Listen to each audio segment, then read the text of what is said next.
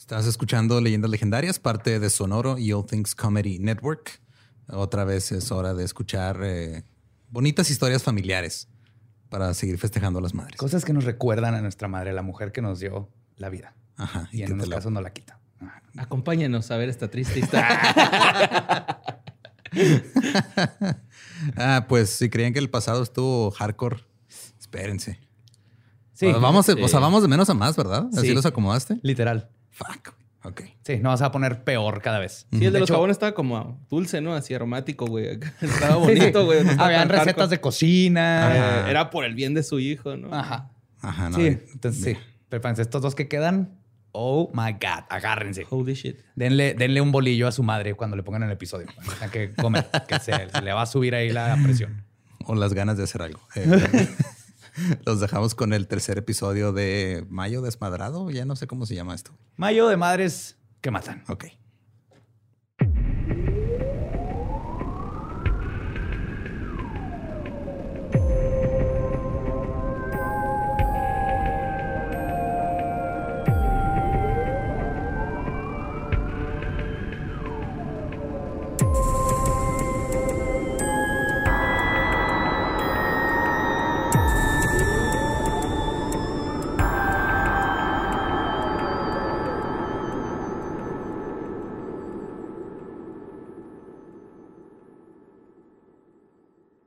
Bienvenidos a Leyendas Legendarias, el podcast en donde cada semana yo, José Antonio Badía, le contaré a Eduardo Espinosa y a Mario Capistrán casos de crimen real, fenómenos paranormales o eventos históricos tan peculiares, notorios y fantásticos que se ganaron el título de Leyendas Legendarias. Bienvenidos a otro miércoles macabroso de Mayo de las Madres que matan.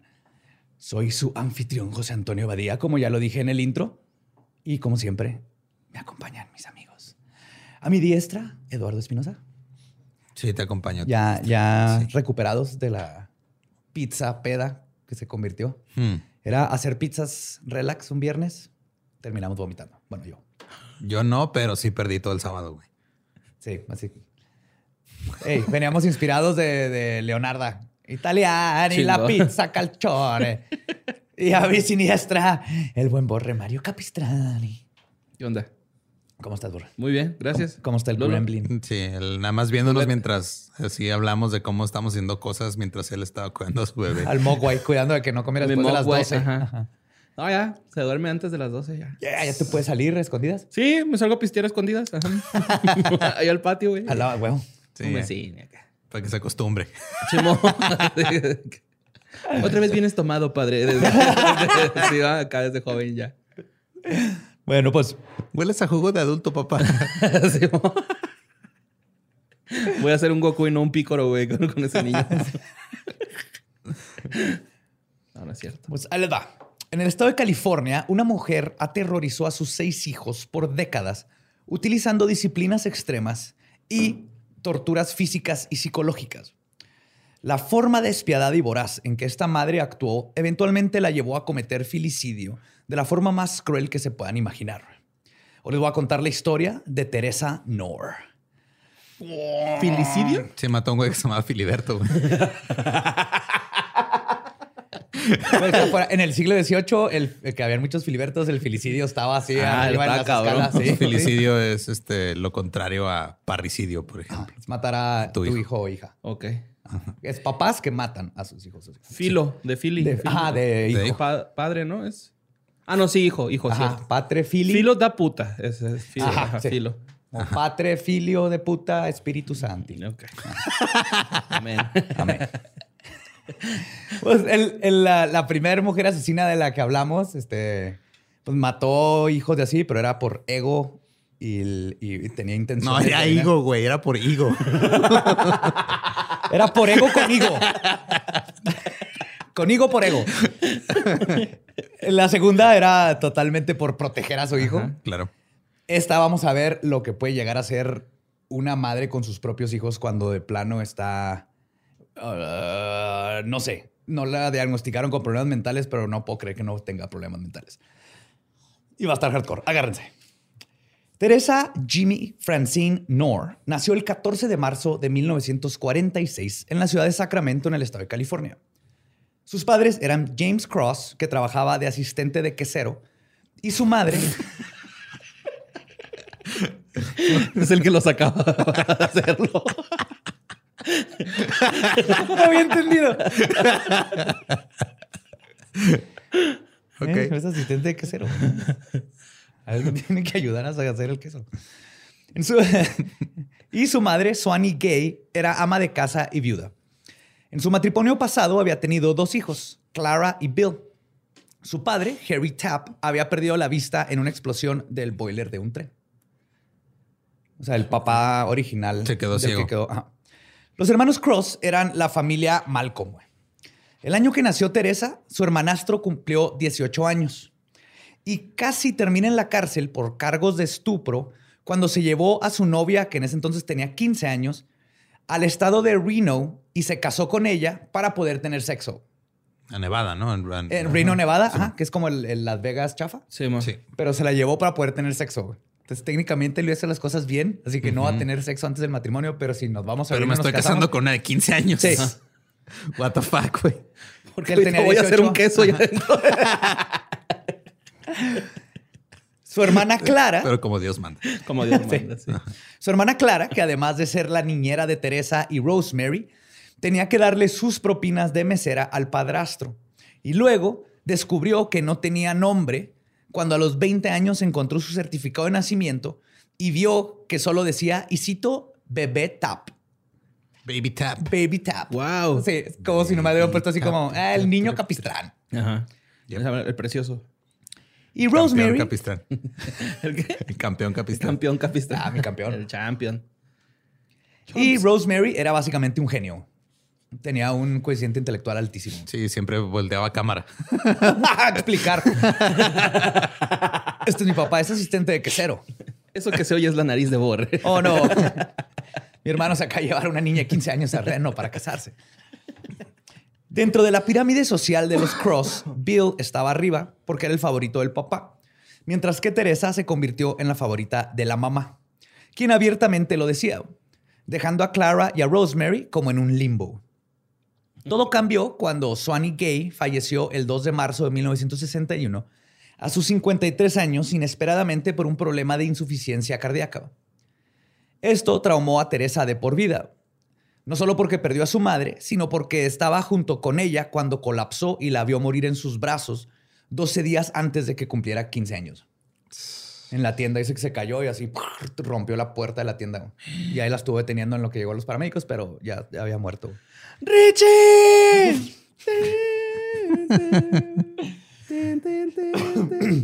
Aunada a esta tragedia, el padre de Teresa, que había perdido su trabajo por sufrir de Parkinson, empeoró.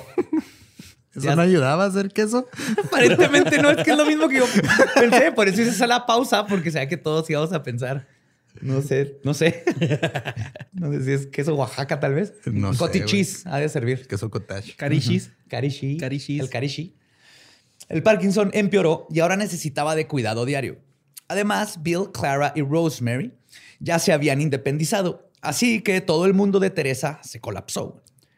Para arreglar sus problemas, se consiguió un hombre cinco años mayor que ella, de nombre Clifford Clyde Sanders. No, lo- no le fue difícil lograr esto. Después de la muerte de su madre, Teresa había desahogado su luto aprendiendo a conseguirse hombres usando sus looks y astucia, algo que pronto se convirtió en casi una adicción. Y cito, le gustaba usar su poder sobre otras personas, especialmente sobre los hombres. De hecho, Teresa, de 16 años, obligó a Clifford a hincarse y pedirle matrimonio, y se casaron en la ciudad de Reno, en el estado de Nevada, el 29 de septiembre de 1962. A partir de este punto me la voy a imaginar como Angelique Boyer. Sí, güey, lo mismo estaba pensando. Esa hembra es mala. Sí. Me dice que el, el papá firmó, renuente, pero firmó, y, estaba tan malo que nomás pudo firmar con una X. O sea, en realidad estaba firmando con su inicial, güey, pero le salió le tan salió mal que así. pareció una X. Ambos se mudaron a vivir a un dúplex y el 16 de julio de 1963, casi 10 meses después de su boda, Teresa tuvo a su primer hijo, Howard Sander. Al día siguiente, su hermana Rosemary tuvo a su primogénito Joseph. Casi inmediatamente comenzaron los problemas. Teresa tenía una paranoia infundada de que su esposo le era infiel, algo que constantemente los hacía pelear cuando ella lo confrontaba y él se defendía. Y luego, dos cosas no ayudaron a la relación, que ya estaba en problemas y que se había tornado violenta antes de su primer año. James Cross, el padre de Teresa, se fue a vivir con ellos. Y luego, en la primavera del 64, mientras Howard todavía estaba amamantando, Teresa se embarazó de nuevo. O sea, entonces ahorita estaba casada con un güey que creía que le era infiel, con el papá ciego ahí que no podía hacer nada por sí solo. Y con Parkinson. Con Parkinson. Ah, con Parkinson. Pues, el ciego ya se había muerto. Ya. Ajá. Y este, y luego amamantando a un bebé y embarazada. Y embarazada a sus 17. Ajá. Ajá. Puedes imitar a Silvia Pinal para narrar este caso. Que se te salga un gallo. No, esa es Lolita Yala, güey. ah, sí, es cierto. Sí, pero así, así parece. güey. Las constantes peleas y actitud extraña de Teresa contagiaron a Sanders y comenzó a dudar de que el bebé fuera suyo. El 22 de junio de ese año, Sanders y Teresa discutieron de nuevo. En su enojo, Sanders aventó la bolsa de Teresa contra la ventana y la rompió. Luego comenzaron a golpearse. Teresa levantó un reporte y Sanders fue arrestado. Cansado de la situación, decidió terminar con la relación. El 6 de julio guardó todo lo que cabía en una maleta café y en una caja de cartón y se dirigió hacia la puerta. Teresa, comprendiendo que la relación ya no podía ser rescatada, solo lo vio irse. Cuando Sanders estaba por salir de la casa, Teresa se despidió, dándole un balazo en el corazón con un rifle Winchester 30-30 y matándolo al instante. Ay, güey. Sí. Pinche puntería cabrona, güey. Sí. Bueno, es que tuvo práctica, ahorita vas a ver. Oh, mames. Después de esto, se fue con la vecina y le pidió que le hablara a la policía. Y luego le dijo, y citó, no creí que un arma tan vieja fuera a lastimar tan culero. Wow. Si yo solo lo estaba limpiando. No, dijo que le disparó. disparó. De hecho, dijo en la corte Teresa dijo que fue en defensa propia. Oh. Y el fiscal remarcó cómo ella tuvo que haber ido a la recámara, tomar el arma, quitar el seguro, cargarla, es una Winchester, es el repetidor, cargarla y luego disparar. Pues claro, o sea, uno no se defiende a medias. si te vas a defender, te defiendes con todo. Bien Sí, cargado y sin seguro. Exacto. Ajá. Estoy de acuerdo. Pues luego, aparte, la hermana de Sanders testificó cómo su hermano le había mostrado balazos en el techo y el suelo. Otra de de las veces este, que Teresa le había disparado. Entonces no es la primera vez que usaba el rifle para hacerse Pero la eso estaba, esposo. ajá, es como cuando agarras una nueva arma en Red Dead, güey, tienes que familiarizarte. O sea, le disparas algo, lo que sea, güey, primero. Sí. Familiarizarte Cabeza. con ella, güey. Puro headshot. Pues fue encontrada culpable. Su abogado apeló y le dieron otro juicio. güey. En este, el juez Johnson decidió omitir evidencia como el testimonio de la hermana de Sanders, mientras que Teresa, vistiendo ya un overol azul, este azul clarito de maternidad de prisión, hizo cara de triste y de víctima.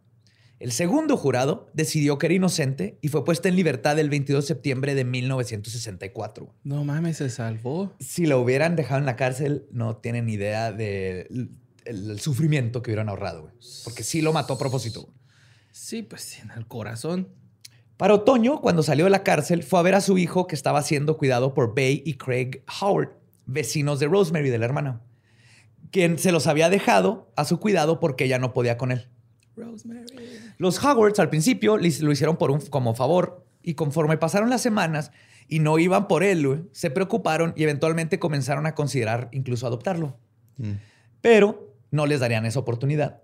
Teresa llegó a su casa con cuatro meses de embarazo. Su hijo le tenía miedo y no se soltaba de la pierna de Craig. Entonces los Howards asumieron que era porque no la reconocía y le propusieron que se quedara con ellos unas semanas en lo que su hijo se acostumbraba a su presencia, antes de que ya se fueran juntos a, a vivir a otro lado. Inmediatamente los Howards la odiaron. Craig incluso declaró, y cito, era la persona más huevona del mundo.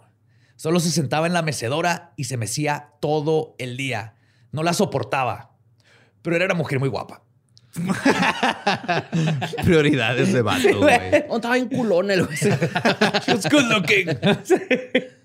Oye, igual que la familia Malcolm, ¿no? Hay un Craig de por Sí, medio. güey. ahí, Craig ahí, ajá. Fue durante este periodo de reencontrarse con su hijo que Teresa comenzó a tener un amorío con un instructor de arte que conoció posando desnuda para él por 5 dólares la sesión.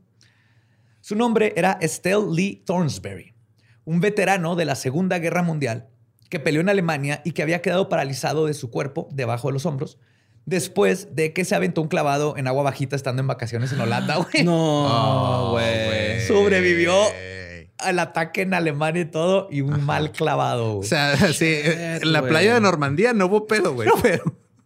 No, no, pero una playita y, ¡eh, traigo mis flotis, verga! No mames. Aguas con los clavados, me da un pavor. güey. Pero está bien, él no se podía mover este del las ¿Y cómo pintaba? Eh, no, pues con las manos. Y las, manos, o sea, de, de abajo de, los ah, hombros. de las axilas. O sea, los brazos y la cabeza sí la podía mover. Sí, y ella era experta en mecerse, entonces una relación muy equilibrada. Al poco tiempo de conocerse, los Howard se cansaron de la actitud de Teresa. Y un día, cuando Bay la vio forzando comida con una cuchara en la boca de su bebé porque, y cito, tenía prisa para una irse a una cita, los Howards la corrieron de la casa. La encontró así, se estaba ahogando el bebé. Y así, ¿qué está haciendo? Pues, me tengo que ir, ya me van bien por mí. Pues que este pendejo no come, yo me tengo que ir a ignorarlo. Caen los huevos, güey, cuando... no es cierto, güey.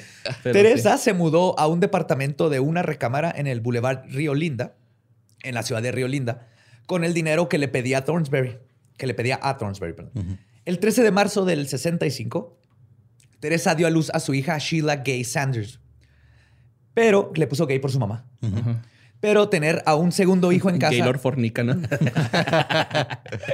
tener un segundo hijo en casa no cambió su forma de ser. Teresa seguía vistiéndose para salir todas las noches, en varias ocasiones llevándose a sus dos hijos a los bares y los dejaba en el carro mientras ella se iba a pistear y a tener un amorío con Bob Knorr. Entonces ya estaba con el pintor, con Bob Knorr y los niños en el carro. Su relación con Thornberry y su mesada se acabó un día mientras ella estaba dormida después de una de sus pedas regulares donde llegaba tarde a la casa. Y Thornsberry fue a su auto. Tenía un Pontiac mamoncísimo, así alterado, ocho cilindros, deportivo, e, hecho especial para manejar con las manos. Fue a su auto y es cuando vio en el asiento del conductor condones usados y la ropa interior de, de Teresa. Pero aún así, Thornsberry decidió simplemente nada más irse de la casa que había comprado donde estaba viviendo. Cuando regresó unos meses después para arreglar las cosas de la separación a la casa de la avenida Madison, se percató que Teresa ya no vivía ahí. Tampoco vivía ahí su lavadora, ni su secadora, ni su televisión, ni sus muebles. Y había una deuda de teléfono por 500 dólares. Wow. Que en los 60 es ahorita es un chingo. Sí, Sí, güey, esas son. Pues a dónde hablaba, güey. Ah, te voy a decir. Esa deuda por las llamadas eran por llamadas a Hawái. Resulta que Teresa se había robado todo y se había ido con su amante Bob Knorr. Bob Knorr era un marine de dos metros de alto, ojos azules, virgen y dos años menor que ella. O sea que todavía estaba apenas cumpliendo los 18 cuando lo conoció. Con él estuvo en contacto por todo ese tiempo cuando lo mandaron a una base a Hawái y para febrero de 1966, justo cuando su unidad iba a partir hacia Vietnam, se enteró que Teresa estaba embarazada de nuevo. Ahora con un hijo de Bob. Bob no tuvo que pasar mucho tiempo sin ver a su esposa y primogénito, fue lo bueno. Durante una misión en el sur de Vietnam, Bob y su escuadrón pisaron una mina mientras cruzaban un puente. Bob cuenta lo que sucedió, y cito, un minuto estoy caminando, el próximo estoy colgado de los rieles. Éramos cinco. El de atrás de mí perdió las piernas y la mitad de sus nalgas. Otro perdió los genitales y otro su oreja. A mí me hirieron esquirlas en las piernas, brazos y espalda. Después de su recuperación, fue regresado al hospital militar de, en Oakland, en California. Teresa inmediatamente fue, no tanto a verlo, sino, como dijeron sus padres después, y cito, a poseerlo. Dicen que era súper posesiva. El 9 de julio de 1966, a pesar de que el papá de Bob le dijo, no lo hagas, hijo, Teresa este, ¿cómo? Ah, no lo hagas, hijo. Teresa parece una mujer que esconde algo. Pues la señora Teresa Sanders se convirtió en la señora Nor y la pesadilla de Bob comenzó. Entonces ya llevaba los dos chavitos de Sanders y el de Nor. Y uno de, y, uno de el de Bob. Sí, sí. No. sí, van tres. El, de la pan. ¿O ya nació? Van tres. Ah, sí, nació dos y ahorita está embarazada de otro de Bob. Ajá. Ok. Vamos en dos y medio. Bob dijo, y cito, desde el momento que nos casamos, todo se convirtió en un infierno puro. Ese güey vivió en Vietnam, cabrón. y Teresa fue su Vietnam, güey. Vio, a su compa sin media nalga, güey. O sea, vio a los genitales de su amigo así pegarle en la cara. ¡Wow! No lo había pensado. ¿Por qué no me explotó esa mina? Así todos los días. Sí, mejor me hubiera explotado los huevos a mí antes de quedárselos a Teresa. No mames, güey. Pobre Bob. Pues, Teresa controlaba todos los aspectos de sus vidas, incluyendo el dinero, que además administraba mal y nunca tenía, ¿no? Sí, pues supongo que tenía dinero del gobierno, ¿no? Por Desde lo que vivían. social. Y luego más cuando hay lesiones, ¿no? Como que les dan una feria todavía por un pues, no siempre les va tan bien, pero sí les dan este... Sí es cierto, porque el teniente Dan eso decía, que todavía no había un centavo. No, pero incluso a, Bob no lo... Le, dieron un certificado que puede regresar. O sea, quedó todo lleno de cicatrices así, pero, estaba bien. Ah, todavía podía caminar y todo. Sí, pero lo, lo, pusieron en. Yo ni sabía que existía, güey. Este, funeral service. O sea, siempre que había un funeral ah, de un soldado, él era el del que iba a los funerales. Ah, van y van todos vestidos de gala y son los que andan ahí cargando. de eso estaba trabajando. Entonces sí tenía esos salarios. Pero de todas maneras, Teresa se la vivía, este, todos, eh, no, faltaba uh, uñas, cabello, bolsas caras todo tenía que ser de marca. Pistear, ¿no? Pisteaba machine. También, pero se gastaba más en cosas de marca y, apariencia. Ok. Un chingo. Así que ganaba, no sé, 400 dólares y la mitad de eso se lo gastaba Teresa en, el pelo y maquillajes y uñas y pues Por eso el Craig como que decía que estaba guapilla, ¿no? Entonces era... Se arreglaba, se cuidaba, supongo. Sí, sí. Que no tiene nada de mal, pero en, estas, en esta situación y con tres niños, prioridades, ¿no? Sí, hay prioridades. Entonces, además... Los niños también con uñas, güey. Pelo de Una Kardashian cualquiera, ¿no? Más o menos, pero sin el dinero. Además, estaba obsesionada con la limpieza y el orden, especialmente cuando se trataba de apariencias externas. En una ocasión, Sheila, su hija, tiró un plato de duraznos al piso y uno de los duraznos cayó en el zapato de Bob. Él y los invitados estaban riéndose. Teresa estaba fúrica. La pobre de Sheila recibió una golpiza por haber desordenado la casa esa noche en frente de los invitados. Eran duraznos. En otra ocasión, unos amigos de la familia fueron a recoger a Sheila para llevarla a jugar con su hija. Cuando llegaron, la niña estaba pelona y su cabeza estaba llena de cortadas. Cuando le preguntaron qué había pasado, Teresa les contestó y citó, la senté en una silla y la rapé. Y cada vez que le pasaba la navaja por la cabeza, quería enterrársela hasta el cerebro, pero al final nunca me atreví. Entonces, todas esas cortadas fueron a propósito. Por cierto, es alérgica a los cacahuates. Cuídenla, diviértete, mi amor. no mames. Ahora bien, este abuso físico y psicológico estaba solamente dirigido a la pequeña Sheila y no a Billy. Esto se debía a que Teresa, y cito, le echaba la culpa de todas sus desgracias a ese feto por hacer dudar a Sanders de que era de él. Okay, ¿Ves que Sanders creyó que no era? Y este patrón mm. continuaría. El 27 de septiembre de 1966, esta madre del año tuvo a su tercer bebé una niña que le pusieran Susan Merlin Nor. Tres meses después de dar a luz, la madre del año se embarazó de nuevo. Y de nuevo, Teresa no cambió su estilo de vida. Dejaba a los niños con el abuelo, que tenía Parkinson, y necesitaba que alguien lo tirara paro, Digo, está chido para dormirlos, asumo. No, pero una de las cosas que te dicen cuando tienes un hijo es no lo agites, güey. Simón. Hasta cierta edad. Hay un síndrome. Sí, shaken, baby. Shaken baby. Es como shaken bake. Ajá. Sí, es que todavía no tienen bien desarrollado su cerebrito, güey. Ajá. Entonces, como gelatina que todavía no está bien hecha. Hasta no lo puedes pues, hasta que termine de cuajar, güey. Si no va a cuajar chueco.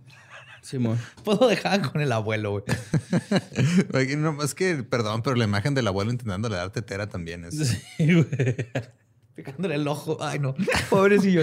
Pobrecito el abuelo. la cola. Un cagadero, güey. Y...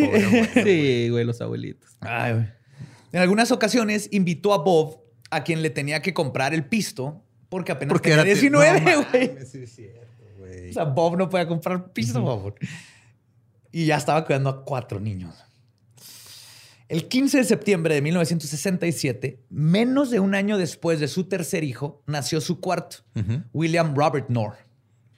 Teresa era increíblemente cruel con Bob. Se burlaba de sus cicatrices de guerra y le decía que le daban asco y que lo hacía menos hombre. Y por supuesto, de nuevo comenzó a culparlo de serle infiel.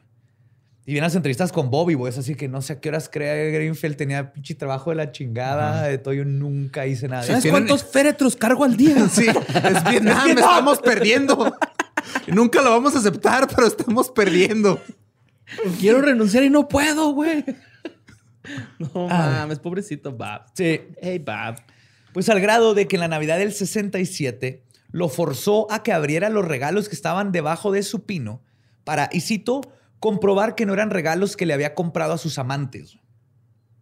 Así Ah. de paranoica, güey. O sea, vio los, vio los regalos abajo del pino y es de... O sea, ver, no solo paranoica, también creyó que era pendejo porque creyó que iba a poner los regalos para Sí, su amante güey. bajo el pino, es lo que dijo Bob. Así que estaban abajo el, nuestro propio pinche pino, güey. No estoy tan pendejo.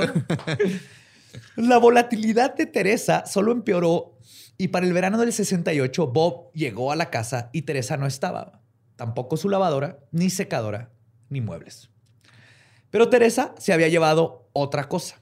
Los hijitos. Justo a la medianoche de ese año nuevo nació el tercer hijo de Bob, Robert Wallace Knorr Jr. O sea, ya eran tres de Bob y dos de Saunders. Ajá, ya lleva cinco. cinco. En junio del 69, Teresa llevó a Bob a corte para divorciarse por crueldad extrema. Inventó que Bob, este, inventó, perdón, que Bob le había sido infiel y que abusaba físicamente de ella. Pero Bob la amaba y de alguna forma la convenció de no divorciarse. Los dos decidieron intentarlo de nuevo y se mudaron con los cinco niños al estado de Washington. La vida no mejoró. Bob trabajaba de 12 a 16 horas diarias para mantener los gastos extravagantes de su esposa. ¿Hacía un podcast el güey? ¿No trabajamos 16 horas diarias? ¿No? Bueno, depende si está escribiendo. sí.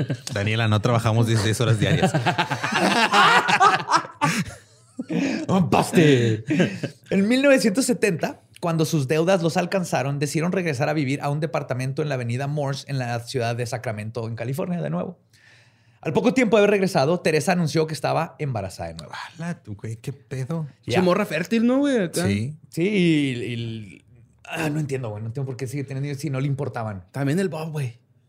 O sea, que no mames, güey. No es responsabilidad de los dos. de sí. 19 años. Está viendo, güey, que la esposa acá lo demanda y, ay, no, ahí te mataban para adentro. Pues no, güey. Coito interrumpido, güey. Algo, güey. Condoncillo. En los güey. 60, güey, eso no existía esa mentalidad. Y tiene 19 años, güey. Haz lo que debe haber hecho Estados Unidos y salte a la mitad del conflicto. güey.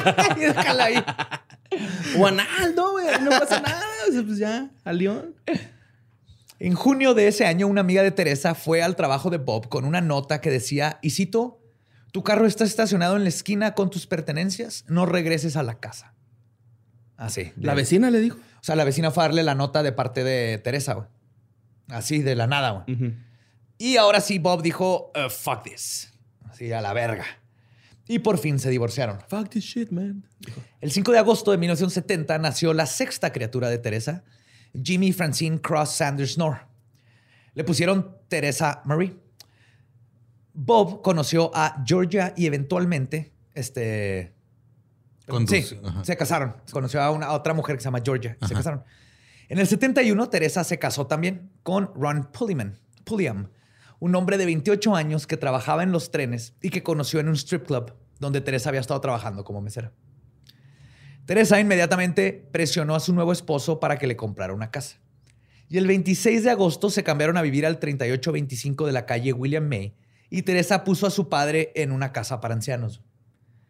Igual que con sus matrimonios anteriores, todo era un infierno. Y 21 días antes de su primer aniversario de casados, Pulliams y Teresa se divorciaron el 15 de marzo del 72. wow. Pero ya tenía casa. ya. Cuando ya pasa así, ya tú eres el error, ¿no? Ajá. Bueno, creyó que tenía casa porque la mandaron a la chingada. La ahora madre soltera consiguió una casa en la esquina de la calle Sutton Place y Bellingham Way. Sin un esposo, la voluble y trastornada personalidad de Teresa ahora solo tenía salida contra sus hijos. El abuso físico era constante y su forma favorita de castigo era usar una tabla de 3 centímetros de ancho, un metro de largo, con un mango, que Teresa llamaba The Board of Education. Wow, ok. Crédito por el nombre. La neta, sí, el nombre. Está bien, verga.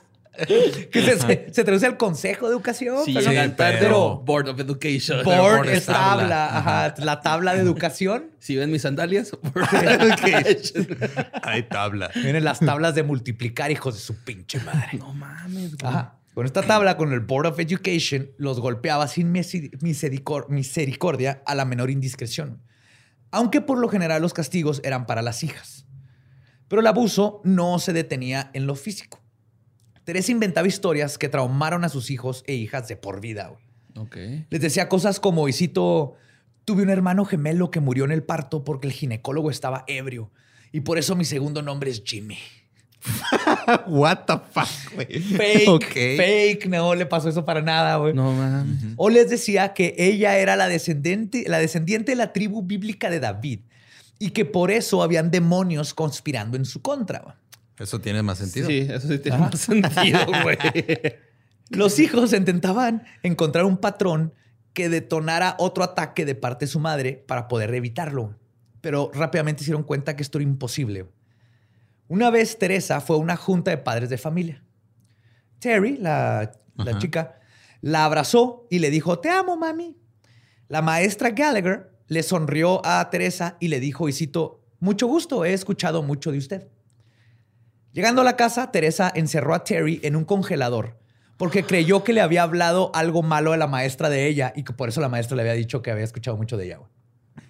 No, Pinche pues. maestra pendeja, güey. Y lo la puso en el congelador eran de esos que se abren. Los freezers. Ajá. Y luego hizo que los demás niños se sentaran en la puerta para que Terry no se pudiera escapar. güey. Van a ver que usaba a los niños en contra de los otros niños, ¿no? Teresa pensó que Terry les había dicho que no tenían dinero. Ah, no, perdón. En otra ocasión, unos vecinos les llevaron ropa en perfecto estado que no necesitaban. Y Teresa asumió que Terry les había dicho que no tenían dinero. Así que la desnudó, la amarró una cuerda en el cuello, la cual pasó por encima de la puerta y luego hizo que uno de los hermanos tensara la soga hasta que estaba de puntitas Terry, mientras Teresa la golpeó brutalmente con una rama de árbol que cortó el patio. En lo que la está deteniendo, dijo, detén ahí a tu hermana, se salió, encontró una rama y luego regresó. Dicen que le dejó el cuerpo así rojo, güey. No, había... mames, ya ni el papá del Richard Ramírez, güey. Perdía ese señor los dejaba ahí amarrados en el cementerio, güey, acá. Pues no les amarraba y les... Vete. Pues, eh, ah, güey, pinche culera, güey. Los niños se encargaban de cocinar, lavar la ropa, los platos y limpiar la casa. Y si le daba hueva, si le decían, ah, tú pégale a tu hermano, yo estoy muy cansado. oh, imagínate, güey. Casi. O sea, güey, no así, ¿le, daba rancos a los niños? Ahorita van a ver, está, oh my God. Respiren. Pero sí dijeron que los niños, y cito, cuando mi mamá cocinaba, le quedaba muy rico. Fue literalmente lo único, el único cumplido que dijeron de ella en toda su vida. Y era aparte era cuando cocinaba, porque por lo general no había nada que comer. Era McDonald's. era, ajá, era McDonald's cuando les alcanzaba. Y, y, ellos cuando alcanzaban a robarse así moneditas de cambio, iban y comían en McDonald's. de la casa de Ronald McDonald. los, los pennies, güey. son para niños necesitados, ¿no? Yo necesito Yo este necesito güey. No conoces a mi jefa, güey. Sí, agarra un penny deja un penny. El sistema está bien bonito, no sé por qué no existe en México. Porque no hay pennies. Sí.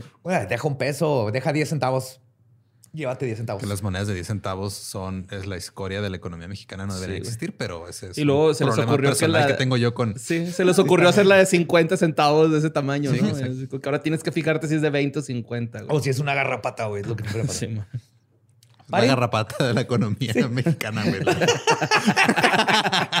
Te dar líquida financiera, güey.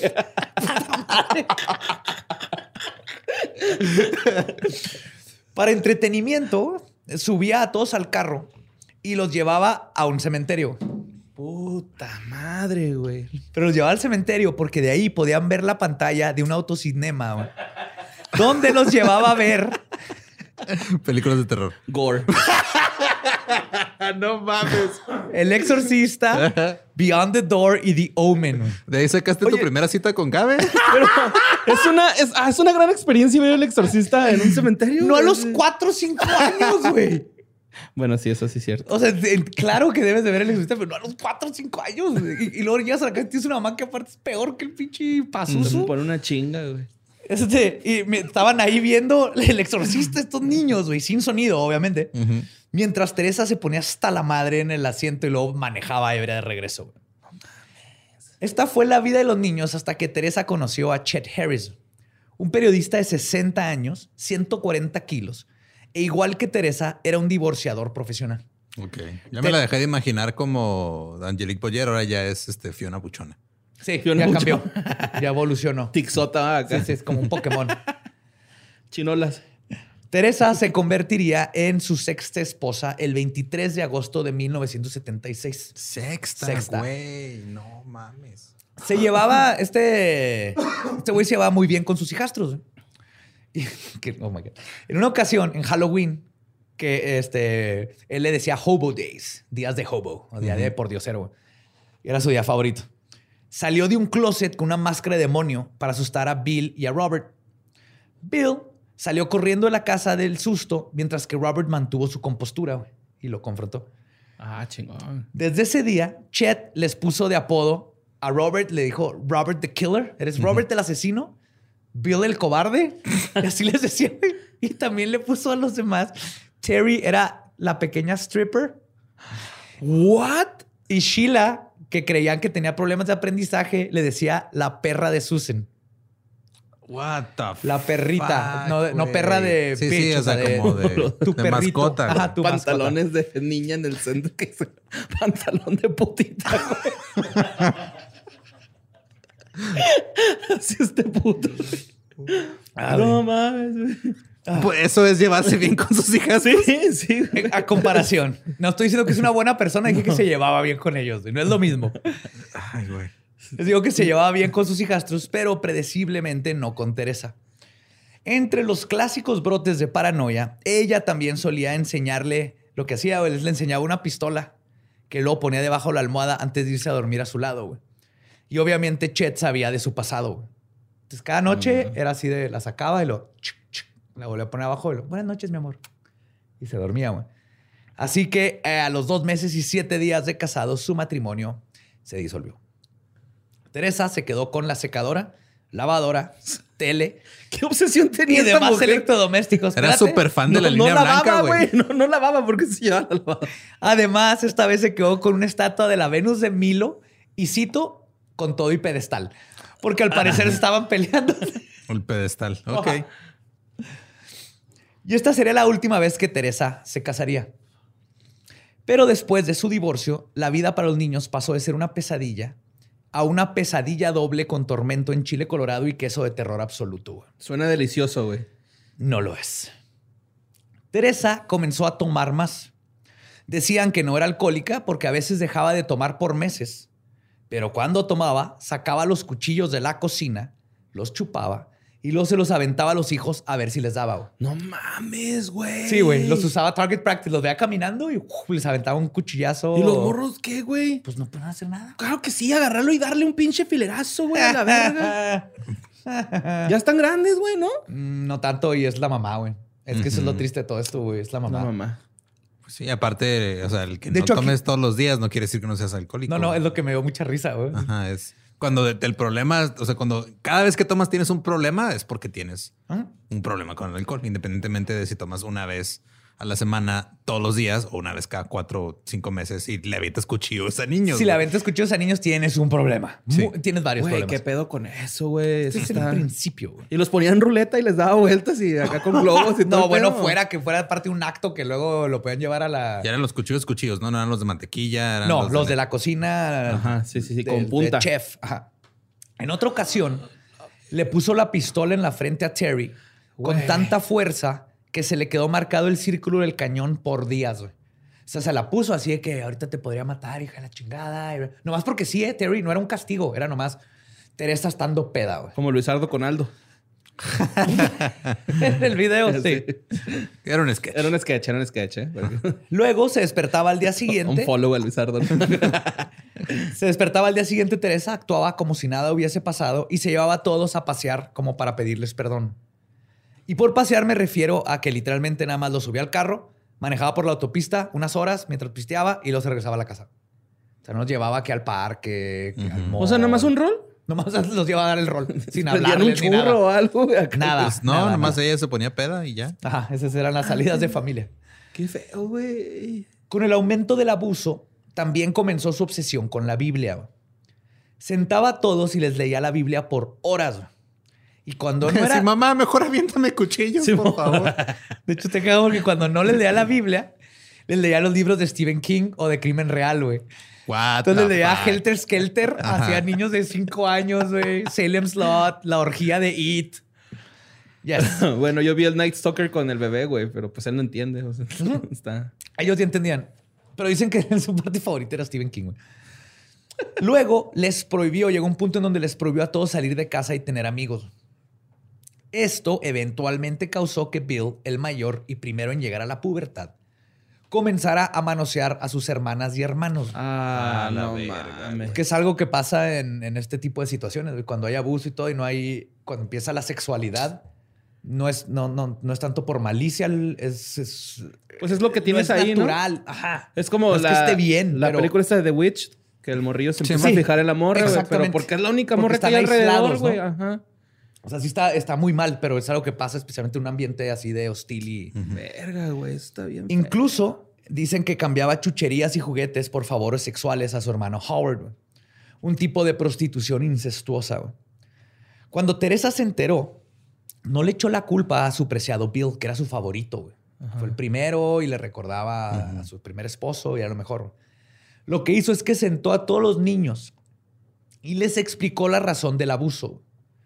Les dijo que todo era culpa de Bob Nor, quien venía de, y cito, una familia de hechiceros que practican hechicería debajo de árboles de peras. ¿Ok? Y que habían abusado sexualmente de Bill para introducir a un demonio en la casa.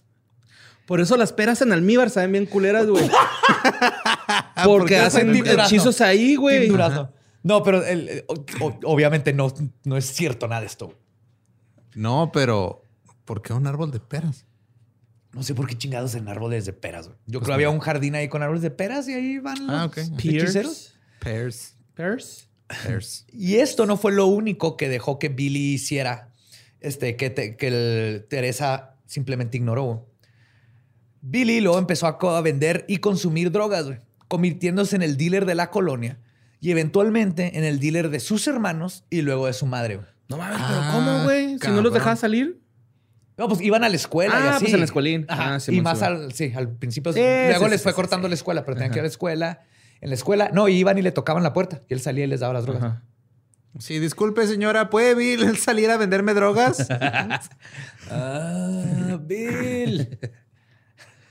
La combinación de la pérdida de control de su hijo favorito, que dormía con ella en su cama hasta que cumplió los 12 años.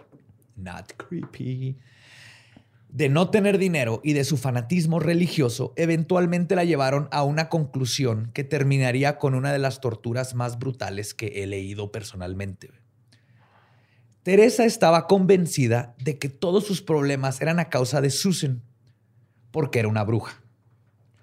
Susan, que ya comenzaba la adolescencia, decidió seguirle el juego a su madre y cuando su mamá la acusaba, ella le decía, y cito, Simón, soy una bruja Chester Harris me metió a su cabin y en las noches uso mi pulgar e índice para estrechar mi vagina, para prepararla para que me desflore Satanás. Y cuando sea un nigromante voy a meter a mis hermanas al cabin. Voy a poner Marilyn Manson. Y Disturbed. Era una niña eh, yendo en contra de su madre. Mala idea. Susan había encontrado que cuando le leían la Biblia, Satanás era el personaje más interesante. Vio en él alguien que se rebeló contra un Dios estricto y cruel y decidió usar esto para rebelarse en contra de su madre. Mientras tanto, la otra hermanita, Sheila, que era descrita como, y cito, al límite del retraso mental y como una, con una severa manía depresiva. Ella fue la del Shake Baby, güey. el abuelo le ocasionó ese pedo, güey. Sí, pero la verdad, de hecho, sí, así que la verdad, no tenía ningún retraso, güey. Probablemente tenía alguna divergencia neurológica, pero era muy lista para otras cosas. Nomás para batear con matemáticas y cosas así, pero era súper creativa. Mm. De hecho, todos decían que se parecía mucho a su tía Rosemary. Nomás que no jalaba en el, en el, este, en lo clásico de educación. Aparte eran los 70 Ajá. Pero a su madre no le interesaba esto. Todavía, no, todavía no había TikTok para que se diera cuenta que es neurodivergente nada más viendo a cuatro personas. Pero a su madre no le interesaba esto. Güey. Lo único que vio en la pequeña Sheila es que si le llenaba el, este, que si le llenaba el cabello de caca, le daba ropa usada y rota y no la bañaba, la podía llevar a las oficinas de gobierno para obtener cheques mensuales por tener una hija discapacitada. Gracias a que Sheila contestaba mal a propósito lo que sabía que le haría parecer discapacitada. Entonces la mamá se la llevaba para que el gobierno le pagara por tener una hija discapacitada y Sheila era de, I don't give a shit, no me importa, ¿Qué quieres? Con tal de que no me agarres a ver. Pero era tan, era tan lista que sabía cómo contestar los exámenes donde iban a pensar que tenía un problema este, mental. Pero esos cheques extras no eran suficientes. Así que comenzó la prostitución. No mames. De ella. No, qué verga, güey. Pues no hace mi madre, güey. Seguramente va a ir a coger con alguien más. Bienvenido a Leyendas Legendarias. Yo sé, pero quería. que era la, la menos peor de las Sí, güey. yo también estoy así, güey, de que, güey, ya que no sea tan mala, güey. Mandaba a sus hijas a limpiar casas. Este, todo empezó cuando mandaba, mandando a sus hijas a limpiar casas de la colonia para sacar dinero extra. En una ocasión, Susan regresó a casa riéndose porque mientras limpiaba este, la casa de un viejito de la colonia, ella traía un halter top y se le salió una boob cuando se agachó. Y fue de whoops, y se rió y se fue, ¿no? El viejito de la casa casi le da una embolia y así quedó, güey. Y ella nomás llegó a la casa y se rió así. ¡Ay, güey! ¡Wow! ¡Tápese, mija! Me están parando. Pero no para Teresa, güey. Fue ahí donde tuvo una idea y le ordenó a Susan a que volviera y lo hiciera ahora a propósito para ver qué tan lejos podría llegar y eventualmente cobrarle al viejito. Ah, Esto eventualmente se convirtió en Teresa llevando a Susan y a Terry a bares a conseguir clientes. Irónicamente, este fue el tiempo en que Teresa y Susan, de 13 años, 13 años, ¿no? mames. Mejor se llevaron se ponían ebrias hasta altas horas de la noche juntas. Y por mejor es eso, güey. O sea, que platicaban como madre e hija, pero poniéndose hasta la madre y yéndose a, que la prostituyeran. Pero en una de estas este, pedas, Teresa estaba bailando a Rod Stewart en su ropa interior. Cuando su hijo Robert. O sea, con una canción de Rod Stewart o. Sí, sí, sí. Sí, sí, claro. No, no estaba ahí Rod Stewart. Ay, güey. Dije, no mames, pues ¿dónde andaba, güey? Bueno, aparte Rod Stewart no es heterosexual, ¿va? ¿Quién sabe? No sé. Según yo, no, es así como tipo Elton John. Ok. O sea, gay. Pues sí. pues sí, así, según yo, es gay, Simón. No tengo no, sé. Podrías, podrías, googlearlo y darte cuenta. Ajá. Entonces, este. Que, ah, Robert le dijo a la mamá cuando la vio bailando que se veía gorda. Teresa se deprimió. Dijo que nunca volvería a bailar y que le quitaron lo único que le daba alegría en su vida y se fue a dormir. A la mañana siguiente regresó con una. Digo, o sea, no estoy a favor del body shaming, pero si es el único daño, así, la única manera que tuvo el hijo de vengarse, bien por él. Sí. Es que es defensa propia. Ajá, es defensa, es body shaming en defensa propia. body shaming en defensa propia. Pero eh, va a estar culero, güey. A la mañana siguiente regresó con una nueva idea. Su problema de peso era culpa de la brujería de Susan. Y esa era la razón por la que ella, Susan, estaba delgada y no subía de peso. Claro, no es por la edad, por los seis hijos, la mala alimentación, el alcoholismo. No, no, Ella está gorda porque hay un hechizo y la hija está flaca porque le está robando su juventud. Dieta y ejercicio, señora. Dieta y ejercicio. su obsesión llegó al grado de que comenzó a cocinar macaroni en cheese con manteca y forzaba a Susan a que se comiera todo.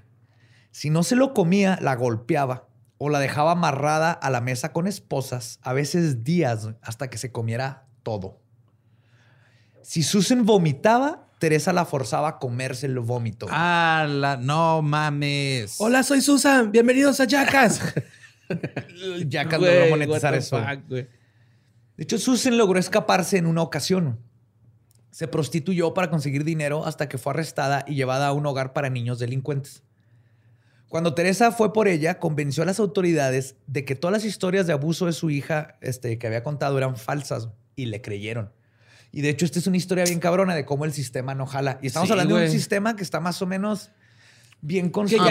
ya, hay, un chingo de. Digo, yo conozco a pues, un güey que estuvo en el sistema mucho tiempo. O sea, estuvo en varias casas este, y no nomás el sistema de adopción, también el sistema de child este, services como el DIF. porque varias veces las maestras se preocuparon por los niños y iban y tocaban y, y- y Teresa forzaba a los niños a que se escondieran literal atrás de las cortinas y así les decía que no estaban. Y nadie les, le dio seguimiento a pesar de que estaban ahí todas las banderas rojas de que algo bien culero estaba pasando. Entonces, ni en ese servicio de, de los niños, los highway, este, halfway houses y eso, ni el equivalente al DIF tuvo muchísimas oportunidades de detener esto. güey. Y no lo hicieron. Qué culero. Pues los, le, le regresaron a Susan y cuando regresaron a la casa, Teresa le dijo a sus hijos que habían corrido a Susan del hogar porque había tenido sexo con otra niña y que le habían cortado el cabello y le volvió a crecer en una noche, comprobando que era una bruja y que por eso no la querían en las casas. What the fuck. A Susan le dijo, y cito, si crees que sufrías de abuso antes, te voy a enseñar lo que es abuso. Ese era el clase, güey, eso lo dicen los papás mexicanos todo el tiempo. cabrón. ¿no? ¿Por qué lloras? ¿Quieres Te que te dé una razón una- para llorar? güey? Sí. No mames. Por eso estamos así, güey, como estamos como sociedad, güey, neta, güey, porque todo viene desde el núcleo familiar, güey. Claro. no mames, es porque somos bien pinches pariseros, ¿qué nos hacemos todos a la? Pues Vamos a festear. Sí, un momento de lucidez con Borri. Sí. Una chave. después de que le dijo esto, esta frase, güey, Teresa se puso sus guantes de cuero que se ponía cada vez que iba a agarrar a putazos a sus hijos. Ah, no mames, tenía outfit para putearlos. Guantes. Pues ya es outfit, Ya güey, es quieras o no. Ajá. ya, sí. Y golpeó brutalmente a su hija, güey. Tiene herramientas específicas para el abuso, güey. Y de hecho, los guantes no eran para no dejarle moretones a la hija, era para ella no lastimarse sus manitas porque y sus manicures, güey. Sí, tengo artritis y manicure. Ajá. Y tú te vas a, a chingar. Después de Una ponerle una de putiza, güey, putazos, ¿eh? hizo que todos los hijos e hijas se formaran en fila por altura y pasándole los guantes de uno por uno, ordenó que la fueran golpeando. Si el golpe no era lo suficientemente fuerte para su gusto, el niño o la niña que no se veía conectar un derechazo Cambiaban era rol. golpeado también, güey. No, lo agarraba a putazos No también. mames, güey. ¿Qué pedo con esta jefa, güey? Desde ese día Susan dormía esposada a su cama y Teresa seguía obsesionada con la idea de que era una bruja y que, y cito, hace hechizos en las noches para que siga subiendo de peso mientras ella se convierte en una diosa viviente. güey. Yo ya tragando pinches Big Macs. Simón, chingándose Una en un- cada mano. Ajá. Una, una cubeta de pollo frito, güey. Maldita bruja. Me estás engordando. Una noche, Teresa comenzó a golpear a Susan por los, sus hechizos. La tenía arrinconada en el pasillo. O sea, Susan corrió y ya estaba en el pasillo así como que, deja de pegar, como cuando te van a aventar la chancla. Teresa le dijo a Robert que sostuviera a su hermana. Cuando Robert comenzó a caminar hacia ella, escuchó un disparo. Teresa le había disparado a su hija con su pistola Behringer de dos tiros, calibre 44, que tenía abajo de la almohada. Susan se sostuvo el pecho y luego agarró la puerta del baño y finalmente cayó en la tina. Teresa cambió de asesina a enfermera inmediatamente. güey. Corrió al lado de su hija, le quitó la camisa y vio que la bala había entrado por debajo de su pecho izquierdo, pero no había salido. Aún así, con su experiencia como asistente enfermera que había hecho durante varios aspectos de su vida, varios momentos de su vida, y la copiosa cantidad de drogas de prescripción que tenían en la casa, Susan no murió, pero sí vivió convaleciente por un mes en la tina. No mames. No mames. No la sacó de la tina la mamá. güey. Milagrosamente, Susan se salvó, aún con la bala dentro de ella.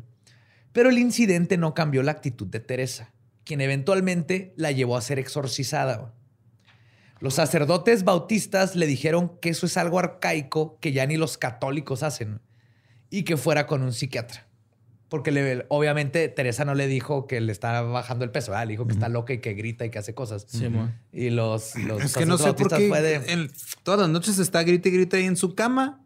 O sea, no sé si es porque la esposé o porque le disparé, pero está gritando ahí en su cama como loca. Es porque se le metió el diablo. Es una bruja, es una bruja, yo la vi. De hecho, cuando se baña, se moja. Se baña desnuda, no mames. Eso no es normal. Eso no es de Dios. Para el, otoño, sentada. Así. para el otoño del 81, un grupo de Hells Angels forzó a la familia Nor a que dejara su casa. Pero esa es otra historia. What the fuck? ¿Hell Angels motociclistas? Sí. wow. Es un tropedo. estaban disparando sus BB guns los niños Ajá. y hicieron enojar, al, no hicieron enojar, la familia de atrás que se iban los BBs a su casa, fueron y le dijeron a la familia que dejaran de disparar. Entonces, este, Bob, el más grande, tenía un amigo Hells Angel, entonces lo llevó a que le tirara paro, pero el Hells Angels llevó a todos los Hells Angels, pero por la colonia vivían otros, este, otro biker gang y se hizo un pedo y entonces los Hells Angels fueron con ellos y dijeron, este pedo que se hizo es por su culpa y se van de la pinche casa o van a valer verga. Ok.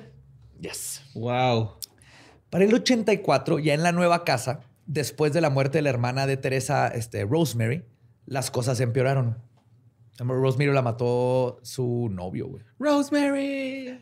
Teresa tenía un ritual en el que entraba al baño a pesarse. Terry le decía el número porque Teresa no alcanzaba a verlo güey, por su panza. Para este tiempo pesaba 110 kilos y seguía convencida de que era culpa de Susan. A pesar de que Susan se había dado por vencida en su rebelión, después del balazo perdió ya así de a la verga, güey, ya valió verga toda mi vida, güey. Su madre la hacía comer una mezcla de harina con aceite para que se estriñera. Unas donitas. donitas Son Bimbo, donitas. Pero era así a cucharadas, más, más el- la manteca y el macaroni en cheese. Mm. Entonces, a Dani le queda bien chido, güey. No. Ah. Pero Susan nunca subía de peso güey. y su odio y delirio crecían al grado de que le decía a Susan que le dijera señora Nor. O sea, Mar- este, Teresa no, le decía, ajá, y cito, me rehúso a dejar que un demonio me diga madre. ¿Qué pedo? También para este tiempo, Howard y Billy ya se habían ido de la casa, pero siempre regresaban cuando su mami les marcaba para que le ayudaran a golpear a una de las hijas. Para 1984, todo el dinero que tenían se había agotado, así que puso de nuevo a prostituirse a todas las niñas. Aquí ya a la más chiquita ya tenía edad. Bueno, no, no tenía edad, obviamente. Sí, pero pues Pero ya, me refiero a sí, que ya según- estaba desarrollada. Me, ya, me refiero a para el- Teresa. ya era sí. atractiva a un hombre. no, ni siquiera, güey. Ah, no, una ni niña siquiera. de 12, 11 años, No güey. mames, Pero güey, ¿quién chingados? La primera vez que hizo esto era una eh, de seis, no sé, era una niña, güey. Ya para ahorita dijo Teresa, ahora sí las tres. Ah, es que es una cadena de errores, güey. Esto. ¿Crees? Sí. Pero todo ese abuso eventualmente se las cobró eh, Susan. Estaba derrotada física y mentalmente, no comía y comenzó a verse físicamente enferma. En varias ocasiones sufrió de ataques epilépticos y luego duraba en comas que duraban días. El primero de julio, después de enterrarle unas tijeras en la espalda a Susan, se las aventó así como los cuchillos y dice su hermano que se le quedaron clavadas en la espalda. Así ¿Le de dio? profundo entró. Le dio y se le quedaron clavadas. Teresa se sintió mal y le dijo a su hija que qué podía hacer para reparar el daño. Susan solo pidió que la dejara irse a Alaska y que nunca contraera el abuso. güey. Lo único que le dijo es, nomás déjame irme. güey. Dame un boleto estuvo- para Alaska. Yo me verga. voy. Ya está la verga. Nomás me quiero ir. güey. Allá yo puedo vivir de lo que sea y no nos volvemos a ver y listo. Quizás creyendo que con esto se podía deshacer del maleficio imaginario, justo antes de que su hija cumpliera 18, tenía, iba a tener 17, que según Teresa es cuando las brujas obtienen sus poderes máximos, que no sé dónde sacó todas estas pendejadas. Teresa aceptó, pero con una condición. Que Susan se dejara sacar la bala para que no pudiera ser usada como evidencia en su contra. Es lo que te iba a decir, güey, que qué había pasado con la bala. Se le quedó y la otra, o sea, el, el casquillo, el hermano lo tiró al excusado y le bajó. Y limpió las huellas de la mamá de la pistola. Shit, güey. Entonces la única evidencia que ahorita era el balazo. Bueno, aparte de las cicatrices, pero bueno. ¿Y qué le dijo esta Simón, arre? En su desesperación, Susan aceptó. Teresa le ordenó a su hija que se tomara un litro de licor junto con unas pastillas. La anestesia funcionó y Susan quedó inconsciente. Fue entonces cuando Teresa le ordenó a Robert que le sacara la bala y le entregó un exacto. Eso no me suena que es, este como algo que hacen los doctores. No, no lo es. Bob cuenta que no fue fácil encontrar la bala, que no fue difícil, perdón, encontrar la bala. Estaba entre el homóplato y la columna, debajo de unos centímetros de músculo, como 5 centímetros de músculo. Sí. Fue con lo que más batalló cortando el músculo, pero que en sí no, no estuvo tan, tan cabrón como él creía. Dice que incluso que casi no salió sangre. Y sobre este dato, Teresa le explicó a Bob que la razón, Teresa sabe qué es lo que pasó. Ok. No es por las pastillas. La razón de que salió tan poquita, tan poquita sangre es porque, y cito, Susan ya no estaba viva. güey. Era una de los no muertos.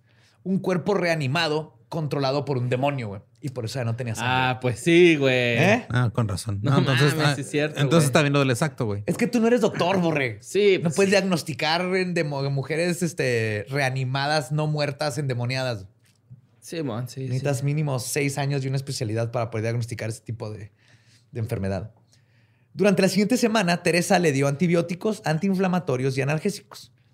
Pero Susan nunca salió de su estupor. Comenzó a alucinar y su estado de delirio cada vez era más profundo.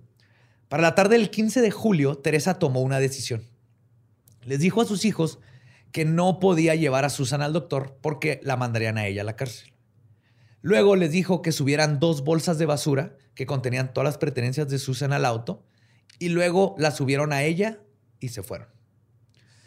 Teresa y sus dos hijos, Bill y Robert, partieron. En el carro, Teresa le amarró las manos a su hija y le tapó la boca con duct tape A Susan. a Susan. Ok. Susan toda así en delirios, Ida, ajá. ida, güey. Mientras manejaban por la in- Interestatal 80, Susan dijo algo. Ninguno de sus hermanos alcanzaron a entenderle. Solo escucharon a su madre decirle a su hermana, moribunda, que se callara. Y esa fue la última vez que oyeron su voz. Bajaron a Susan en un llano, la pusieron junto a sus pertenencias. Teresa la roció con gasolina y le prendió fuego. güey. What the ¡Ay, güey! Badía, qué pedo, güey. Susan estaba aún viva, güey. La causa de muerte fue por las quemaduras. güey. De regreso, golpearon un pájaro con el auto y Teresa le dijo a sus hijos, y cito, ven, ese fue un sacrificio. Dios piensa que hicimos lo correcto. En 1984, Robert... Y los hijos, mames, güey, mi jefa está en loca, ¿no, güey? Hasta ahí no les Sí, pegó. güey. Oye, güey, somos los malos. Simón, güey, sí. Oye, güey, ¿qué pedo con mi jefa, güey, no? ¿Por qué le echó lumbre a Susan, güey? Pero mil- te imaginas así, o sea, el- no sé, el, el día siguiente en la escuela, tú dices, no, pues ¿cómo estuvo tu fin de semana? No, chido, güey. Familiar, güey. Hicimos barbecue, todo chingón. No, güey, pinche fogata chingona, güey. Sí, güey. Yo también hice una fogata, güey, con mi hermana. Ah, neta. A la verga. Sí, mi no, hermana, pero- mi hermana era el combustible, güey. Sí.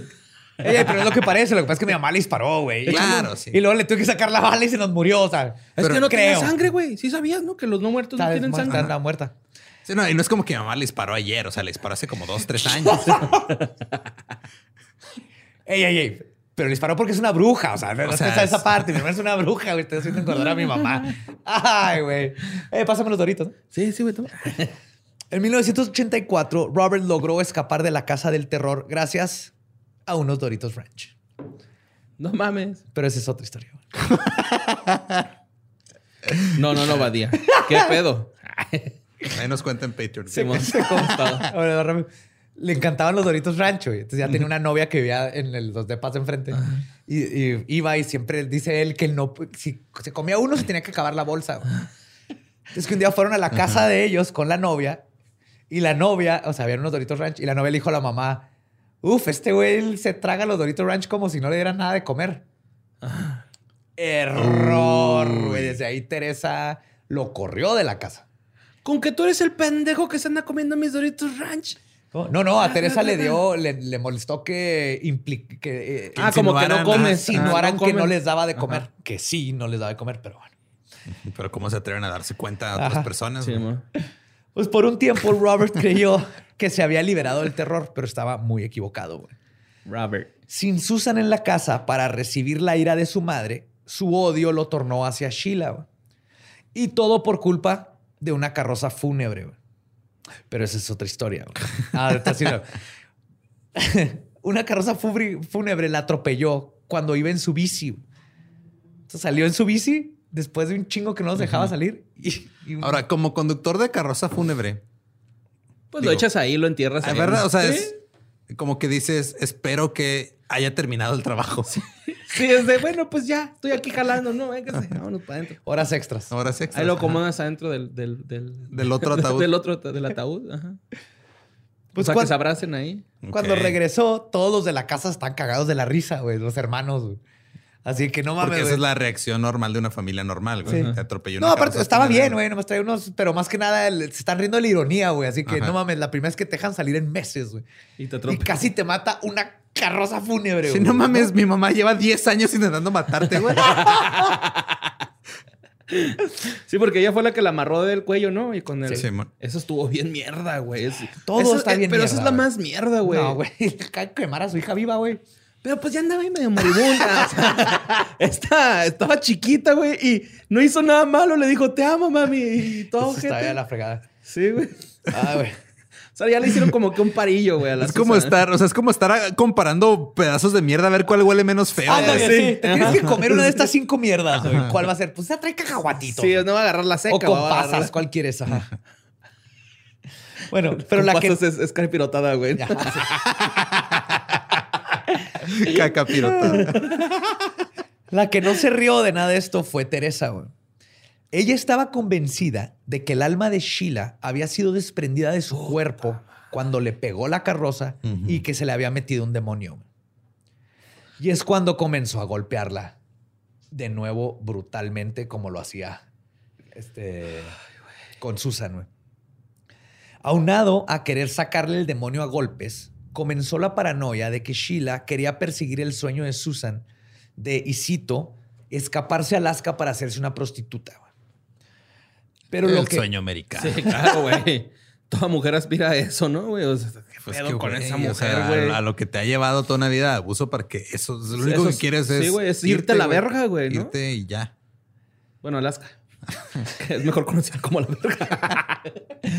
Pero lo que llevaría a Teresa a matar a otras de sus hijas fue la idea de que Sheila le había contagiado una enfermedad venérea por compartir el excusado. What? Para uno, Teresa no tenía una enfermedad venérea.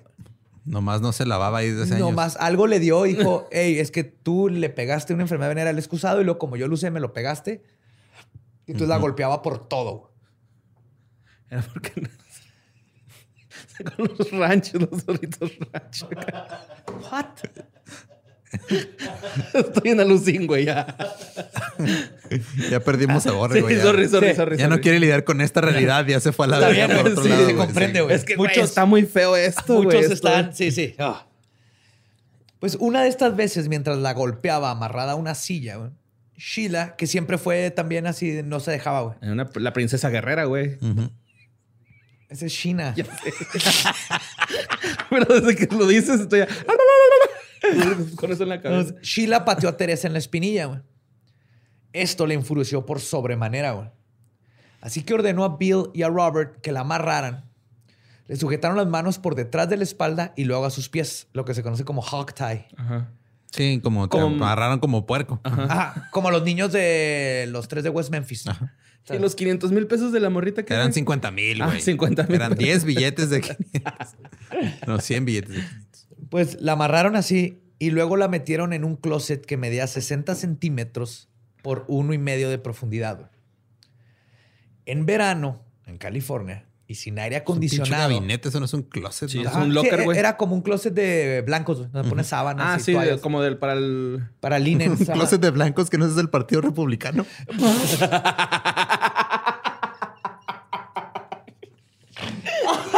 Ah, huevo. y el pan. ¿Qué? ¿Qué? O sea, en California, en verano y sin aire acondicionado, o sea, no te habían aire acondicionado en toda la casa, mucho menos en el closet. Sheila vivió en ese closet con solo su ropa interior, y por ropa interior me refiero a nomás los calzones, güey. Sí, ma. Amarrada de esa manera por dos a tres semanas o tal vez más. Verga, Ay, güey. cabrón. Y nomás le daban, le dejaban, este, les daba cerveza de vez en cuando la mamá de tomar. Y no dejaba que los demás niños la revisaran. Ni botana ni nada. Nada, güey. Una vez uno de ellos, este, Bill, abrió la puerta y trató de darle, le dio cerveza. Y en eso regresó la mamá y le dijo sorry y la, y la encerró, güey. Porque le tenían tanto miedo y pavor a la mamá que... Y, y estaban yendo en contra de sus instintos y, y todo, güey, viendo esto que estaba pasando. Güey. Pues después de tres eh, semanas o más, güey, comenzó el olor. Ah. Un día Bill abrió la puerta para investigar el hedor Y es cuando encontró a su hermana, que ahorita tendría, tenía 20 años, con la cara contra la alfombra y ya con livor mortis, que es cuando ya toda la sangre se había ido a las, para las extremidades, entonces tenía las piernas moradas y los brazos morados. Pero esa escalofriante escena no fue lo más terrorífico que Bill atestiguaría ese día. El terror apenas comenzaba. Cuando Teresa les ordenó que la sacaran de ahí, Sheila tenía tanto tiempo descomponiéndose en el closet que la piel de su cuerpo, que estaba contra la alfombra, ya se había fusionado con ella y se desprendió, incluyendo su nariz, que ya se había fundido entre las fibras cuando la voltearon ya no tenía nariz. No mames, la campusa.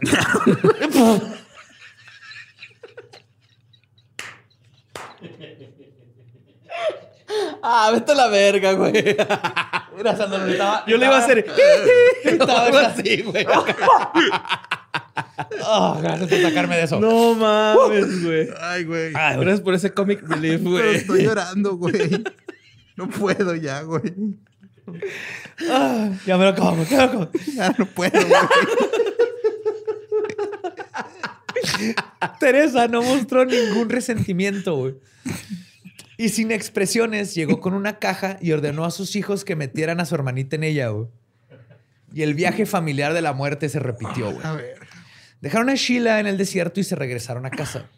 Su cuerpo fue descubierto el 21 de junio de 1985.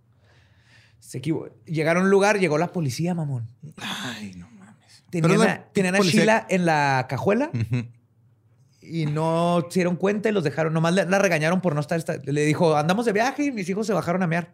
Estaban allá cavando una tumba. Sí, es de unos que ellos cavan un hoyo y luego mean adentro, luego cierran el hoyo para que no huela. Los policías no vieron el hoyo. Pero por eso se tuvieron que ir a otro lugar y dijo fuck it y la dejaron en lo que era el, terreno de un campamento, güey, de verano. No mames. Lo bueno que no llegaron los niños, lo encontró el, el que cuida, güey. Entonces, para este tiempo, la policía ya había descubierto el cuerpo de Susan. Pero por las quemaduras no pudieron ni siquiera determinar la causa de muerte, mucho menos su identidad. Fuck. O sea, ya habían encontrado a Susan y lo encontraron a ah, Sí, porque esto fue años después. Oye, ¿qué vendía el, el, Billy, güey? ¿Qué, ¿Drogas? Pero, o sea, ¿cuáles? Ah, no sé. Todo. ¿Qué menú tenía? Eh, Percocet, Xanax, todos de. Ah, la, mayoría era droga pura papa. de prescripción. Ajá, pura papa. Incluso, luego su homicidio se lo habían atribuido a un hombre que había asesinado a varias prostitutas y el caso técnicamente estaba cerrado. Mm. Por lo tanto, nunca lo hubieran conectado con el cuerpo de Sheila, que por su estado de decomposición tampoco les dio pistas de su identidad o causa de muerte. Y Jane Doe, número 4858-84, junto con su hermanita Jane Doe, número 6607-85, que es como se le pone a los cadáveres no identificados. identificados. John y Jane Doe. Seguramente hubieran quedado en el anonimato y en los casos fríos si no hubiese sido por dos cosas. El programa America's Most Wanted y una buena peda. Para 1993, Terry Marie Knorr tenía varios años de haberse ido de su casa. Vivía de prostituirse había ido a los mejores restaurantes, dormido en la intemperie, cruzado cinco estados, se había casado tres veces, dos de estas con el mismo hombre, y tenía un tatuaje en su tobillo que decía, y cito, Basic Bitch. Le había contado... Como el mío, nomás que yo lo tengo en la espalda baja. Está bien bonito, güey. Sí, a mí me gusta. La caligrafía quedó... A veces lo tapa, pero... a veces lo tapo, güey. No lo tapas, lo cubres. Lo cubro. Es que no te distraiga, güey. No te, tienes que concentrar. Ya, güey. Estamos Sí, güey. Es, que, güey, es que está denso, güey. Densísimo, güey. Y para los que quieran, me van a decir antes de que posteen datos de animales. Eso es para el próximo, porque está más cabrón que este. Le había contado este, su historia a amigos y esposos y nadie le creía. Eventualmente, la esposa de un amigo de su primer y tercer esposo, Michael, habló con ella, le creyó, y la que Michael sí le creyó muchas veces, pero decía que fuera la policía y ella decía que no. Entonces, eventualmente, Michael más bien como que se cansó. De que siempre le conté estas cosas y él, pues es que ve a la policía y ya no. Entonces, pues que está cabrón, o sea, tanto, claro. tanto abuso que ya está. Sí. Y estaban acostumbrados, güey, desde morros, güey. No, sí, güey, psicológicamente. O sea, para ellos era, ah, güey, los sí, ya tienes papás todo, hacen eso, güey. todo eso internalizado una- que ya, o sea, no, no sabes. Digo, el hecho de que pudiera a- hablarlo, güey, Sí, está cabrón. Eso que dicen está en cabrón, que Bob dice que, que él emputaba The Brady Bunch porque cuando lo veía en la tele decía, así no son las familias. Porque su realidad era cómo funcionaba su familia en su casa, güey. Entonces decía, eso es fake, así no son las familias, güey. Las familias, o sea, es violencia y... Son putazos Y y- putazos. y ¿eh? golpear a eso mis pasa en, hogares abusivos. Es lo triste, güey. Pero digo que eventualmente Sí, qué les- culero que, o sea, vivir una vida de abuso que te lleva a no poder disfrutar este, una familia de 10. Digas, no, la familia peluche es más realista. Digo que eventualmente la esposa de un amigo de Michael habló con ella y le creyó, como, que conectaron, y la convenció de hablar a la policía. Terry habló y los oficiales del condado de Las Ríos, en California, no le creyeron. Pues dijeron, ya resolvimos ese crimen, eh, no, cuáles pruebas que hay, nada. Y Terry casi se da por vencida, güey. Hasta que se puso una buena peda, prendió la tele y estaba viendo America's Most Wanted, que era un programa que empezó en los 80s, eh, empezado por Walsh. Hablamos de él en, eh, Sí, con. Jeffrey Dahmer, que él- creían que él pudo haber este, matado a su hijo, pero no fue Jeffrey Dahmer. El punto es que Walsh ah, inventa, Ameri- inventa este, saca America's Most Wanted y ahí tú hablabas para decir tips de gente que estaban buscando o decir que el- alguien hizo un crimen y iban a investigar. El punto es que decidió llamar. Sherry, una de las encargadas de recibir llamadas, escuchó su historia y le dijo, no puedo poner tu caso aquí porque necesitamos que ya haya un reporte, pero habla este número directo, comunícate con eh, tal persona en Nevada, con tal oficial. Así que Terry marcó y le contó al sargento John Fitzgerald su historia. Cuando él revisó el caso, se dio cuenta que Terry sabía datos que solo la policía conocía, como el tipo de anillo que Susan traía puesto. Ok. Con esto se reabrió el caso y se le adjuntó, se le adjuntó el asesinato de Sheila. Y Susan. O sea, Ah, Susan, es que Ah, Susan. Shuna. Ah, Sí, cierto, es que el de Susan se lo habían atribuido a un A un asesino. asesino. Un asesino, ajá. Entonces aquí dijeron, no mames, sí, este Susan no es de este güey y si nos está diciendo que la otra es su hermana Sheila, tiene que ser el mismo, ¿no? Ajá. Para su suerte, Robert Knorr Jr. ya estaba en la cárcel cumpliendo una condena de 15 años por asesinato en segundo grado por un robo. Ay, güey. Es como terminaron los hermanos. ¿no? Sí, pues sí. Su ejemplo. hermano Bill fue encontrado igual de fácil en su casa. Fueron y lo encontraron. Entonces, de volada, agarraron el caso, sacaron órdenes de aprehensión y pum, uno ya está en la cárcel, el otro está aquí. güey. En juicio. El detective que fue, se apellidaba de Coco, de, de Checo, perdón, tocó la puerta y en la mejor forma de arrestar a alguien, dijo lo siguiente. güey. Voy a I'm in cambiar. love with the coco. Este, voy a cambiar el nombre de Bill por el tuyo, Lolo, para que, para que sientas la experiencia de lo que sintió Bill cuando lo arrestó este caballero detective, güey. Ok. Tú nomás contéstame. ¿Te llamas Eduardo o Lolo? Eduardo. ¿Te gusta que te digan Eduardo entonces? Sí. Ok, Eduardo. Básicamente tenemos aquí una orden para tu arresto en tu contra por asesinato. Nice. Está hermoso, güey. Y con eso los dos hijos estaban en custodia. Teresa fue un poco más difícil de encontrar, pero el buen detective Fitzgerald estaba en el caso. En noviembre de 1993 comenzó a revisar meticulosamente todos los alias que se sabía que Teresa utilizaba en todas las bases de datos que se le ocurrían. Y en estos tiempos no era fácil. No, tenías que empezar. con- Ya hemos oído un chorro de casos de cómo era imposible inclusive buscar nomás en tu propio estado, ¿no? Donde Sí, estaba alguien. Sí, no estaban conectadas todavía también, ¿no? Ajá, no. Pero se la pasó viajando a diferentes, este, ¿cómo se llama? Eh, Jurisdicciones. jurisdicciones. Y fue así como dio con una Teresa Jimmy Cross, que había sacado una licencia para conducir en el estado de Utah en 1992 y que tenía su domicilio ahí mismo en la ciudad de Bountiful.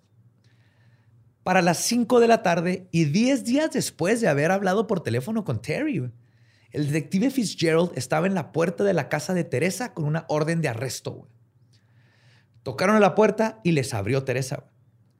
Y lo que sucedió a continuación solo puede ser descrito como una escena de Bugs Bunny. Cuando le explicaron que estaba bajo arresto, Pintó un agujero en el suelo y se aventó. aventó, güey. Se fue. El policía se pegó ahí. así, ¿qué está haciendo, señora? Si no funciona. No. Cuando le explicaron que estaba bajo arresto, Teresa le hizo como que no sabía por qué y dijo que no hay problema, que los acompañaría, solo tenía que avisar a la viejita que estaba cuidando, porque les digo que estuvo de enfermera y porque cuidaba viejitos. En cuanto entró a la casa de nuevo, Fitzgerald, en toda su sabiduría de años de experiencia, caminó calmadamente hacia la parte de atrás de la casa y se paró enfrente de la puerta trasera, güey, así moviendo sus pulgares. A los pocos minutos, Teresa emergió de la casa sigilosamente, cerró la puerta con un cuidado y cuando levantó la vista, Fitzgerald estaba esperándola así con las esposas en la mano, güey. No, varaz, güey. Sí. Qué bueno, güey. Ella ya venía con sus bolsas, pero de caricatura, así que puso las bolsas, cerró Eh. la puerta. Tu, tu, tu, tu, tu, tu, tu, tu. Tu, tu, tu, tu, tu, tu, tu. ¡Fitzgerald! Ah. Hasta le había puesto unos vergazos, ¿no, güey? Acá a la sorda. Pues no, güey. Unos dormilones. No, porque eso es lo que luego madrea la de los casos y luego tienes que soltarlos, güey. Bueno, ya cuando Y está eso pasa en México un chingo. Cuando ya está dentro, unos dormilones. La- para eso es la gente de la cárcel. Bueno. La, la- la justicia carcelera es su propio. Pero aquí en México tenemos un problema muy grande porque hicieron un sistema más parecido a esto, Ajá. pero no han entrenado a la gente que está en el sistema de que, güey, es que le pegaste y lo tengo que dejar ir porque es la ley. Porque le pero nadie te dijo que no les puedes pegar, que deberás de saber porque es sentido común. Pero ya no funciona así el sistema. Y sus dos hijos testificaron en su contra para recibir condenas reducidas. William, que era menor durante los hechos, fue puesto bajo libertad condicional. Y dijo, ah, he vivido toda mi vida en libertad condicional. no. Bring it on, bitches. sí, güey. Toda su vida. Y de hecho, cuando encontraron a William, él ya tenía un trabajo chido, tenía años con su esposa, era una buena persona, logró adaptarse a la sociedad una vez que se soltó de la Es que sí influencia está bien de su cabrón, o sea, madre. reintegrarse cuando toda tu vida viviste con Claro. ese abuso. Pues por eso el otro el- hermano terminó robando de una El amor lo puede, güey. Y lo mataron. Ay. O sea, la neta, cuando encuentras amor, yo creo que se solucionan muchas cosas, ¿no? Y fue lo Sí, que le ayudó, bonito. la neta. O sea, la esposa y toda la gente de la comunidad le dijo, neta, William es, es chingón. Entonces, tomando en cuenta que era un menor de edad cuando la mamá les hacía lo que les hacía, más todo esto le, le dieron libertad condicional y la cumplió sin pedos. Pero a pesar de todo esto, y al otro nomás le bajaron este, años de su condena. Tenía- ajá.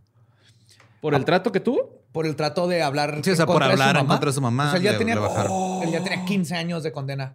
Se robaron un bar y su compa mató a alguien Ajá. en el robo. O sea, no fue el que mató, No, pero fue en cómplice. esta- pero en Estados Unidos, eso se me hace bien chingón. Si alguien, si tú eres parte de un atraco o algo y a alguien matan a alguien, tú Los eres igual de culpable por el asesinato. O sea, otro Sí, grado, por, eso pero- hay, ajá, por eso hay grados. Primer grado, segundo grado. Ajá. ¿Y Pero- ese cómo sería? ¿Como el segundo? Ese es segundo grado. Sí. O sea, si tú eres el getaway, el de la película, el que maneja, y uno de tus compas en el banco mata a alguien, tú Eres eres tercer grado ahí. segundo, Segundo grado, grado. de Ah, asesinato. es ¿también? Sí, porque, eres, porque tú estabas ahí cuando mataron a ¿Y alguien quién es el por- tercer grado entonces? sin querer.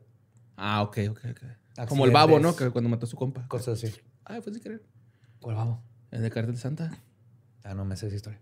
Sí, Sí, no mató a un güey acá. le- O como habla su hermano. Ándale. Ay, güey. Los, sal- los salinas a la sirvienta.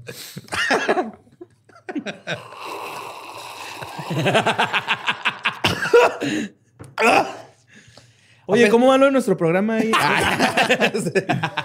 A pesar de esto, el juicio no fue sencillo. Aparte del hecho de que el cadáver de Sheila había sido encontrado a 16 metros güey, de la línea del condado de Nevada. Ah, fuck. Y por lo tanto, técnicamente tendría que ser juzgado aparte. O sea, en, la- en el otro condado tendrían que hacer un juicio aparte para ese. Este, Teresa se pronunció inocente por razones de insanidad, güey, el clásico. Es que vean, güey, o sea, está bien pinche loca, güey. Ey, no Nomás mames, una pinche loca podría hacerle eso a su familia, ¿no? o sea, mames? mi hija me puso gorda porque es bruja cama. Ajá. Estoy loca. Pero no. Y de hecho, pero cuando dijo esto, eh, un psicólogo de tres que la revisaron, este, dijo que Simón. ¿Que sí estaba? Uno de los tres. Pero nomás sí. uno de tres. Ah, y luego cuando le volvieron a hacer, ninguno. Ajá. Pero por culpa de ese uno, Se alargó el se, proceso. se alargó y se complicó bien cabrón. Pero al final de cuentas, la justicia perduró gracias a la amenaza de la pena de muerte. Teresa cambió su alegato de inocente a culpable con tal de no ir a la silla eléctrica. va. O sea, lo que hicieron muy inteligentemente los fiscales fue, a ver, Tessa, si te comprobamos que eres este, culpable, te vamos a freír. Si dices, o sea, si dices que eres culpable, quitamos pena de muerte.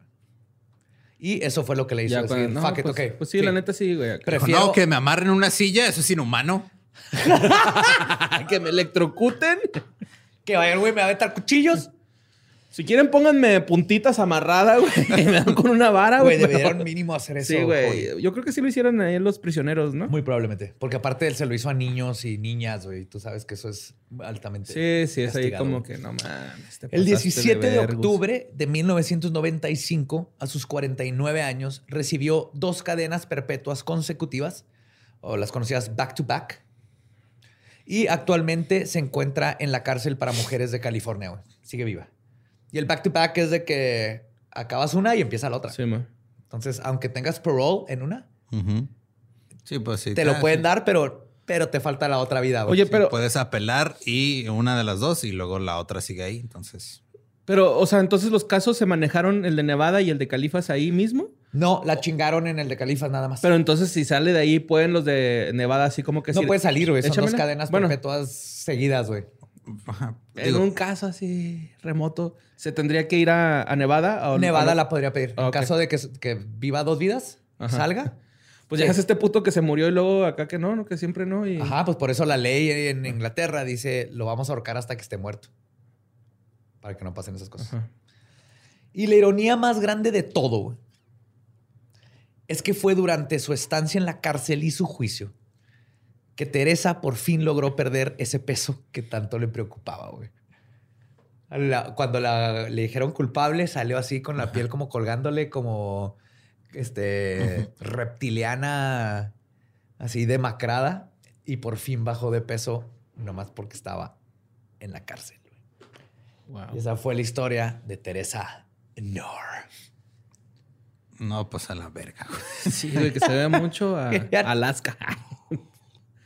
Sí, la neta sí que... Yo creo que sí deberían de haber rostizado la... En, en vez de cadena perpetua, güey. Así que les... Pues sí, es que Nos son. vale vergos y te vamos a quemar, güey. Es que no puedes, o sea, digo, entiendo el feeling y, y Eres lo, el gobierno. lo que sientes. Puedes hacer lo no, que güey. quieras. O sea, es- no, no puedes este, estar torciendo el sistema judicial a tus sentimientos, güey. Por eso existe el sistema judicial. Ajá. Y cuando funciona, en, en teoría, cuando funciona, debería funcionar de una manera, pues más o menos igual para todos, güey. Sí, pero por ejemplo aquí sabemos perfectamente que ella es la culpable. Pero ese mismo se le, se le puede aplicar a alguien que es inocente, güey. Y luego lo mata. Eso es lo culero. Eso es lo Sí, güey. Y mientras, mientras exista eso, no se puede. Oye, y aún o sea, digo, quieres algo, me voy a escuchar muy mamón, pero quieres prueba de que el sistema está jodido. Ella mató a dos de sus hijas, güey. Una la quemó viva y la otra la dejó ahí encerrada. Y le fue mejor que un güey que pagó con un billete falso en una tienda, güey. Y el- ese güey ni siquiera tuvo derecho a juicio. Ah, Por eso no puedes estar este, adaptando el sistema. No, es que te- tampoco que se pase de verga ese güey. ¿Por qué chingados va a comprar con billetes falsos, güey? Todos le chambeamos cabrón como para que venga ese ¿cómo güey. sabes que, era, que él hizo el billete falso? güey? Yo lo vi. No sabes de qué estamos hablando, ¿verdad? Estamos hablando de George Floyd, güey. Ah, ok. Ah, ok. Sí, no, no, no. Y aparte, el- aquí el, el punto es que creo que a final de cuentas, ¿sabes? Este tipo de personas les va peor toda la vida en la cárcel que el ejecutarlas. Entonces creo que si hay un buen sistema, porque peor de los casos, si tienes un sistema que tenga fallas que vamos a seguir teniendo, mínimo tener la oportunidad de decir, I'm sorry, Y salirte y luego cómo te recompenso. Que no pueden regresarle años de vida a alguien, pero mínimo no le quitaste su vida. es. El ejecutar, sí, todo nuestro instinto es de esa persona no se merece Como los viejitos, vivir, ¿va? güey". Que salen de viejitos y eran inocentes. Sí, es Y horrible. se güey. rompen en llanto, pero así culerísimo. Hay gente que ha estado saliendo porque era inocente, que les acaban de comprobar por el ADN y todo, que no les tocó, no conocen los celulares ni el internet, güey. Porque cuando entraron en la cárcel no había nada de esas cosas. Y luego está chida topártelos en Cihuatanejo. Haciendo su vida. Sí, una balsita. Pues bueno, eh, estoy culero. este Estuvo pedo. bien culero, Badía, este. Ya güey. vámonos, síganos en todos lados como arroba leyendas podcast. A mí ya, chingue su madre, ya a ningún Eduardo ahí estoy en redes, hagan lo que quieran. Ay, a mí sí síganme. Estoy como Mario López Cabe. Me encuentran como Elba Diablo. Nuestro podcast ha terminado. Podemos irnos a pistear. Esto fue Palabra de Belzebub. Y feliz día del mes de las madres asesinas.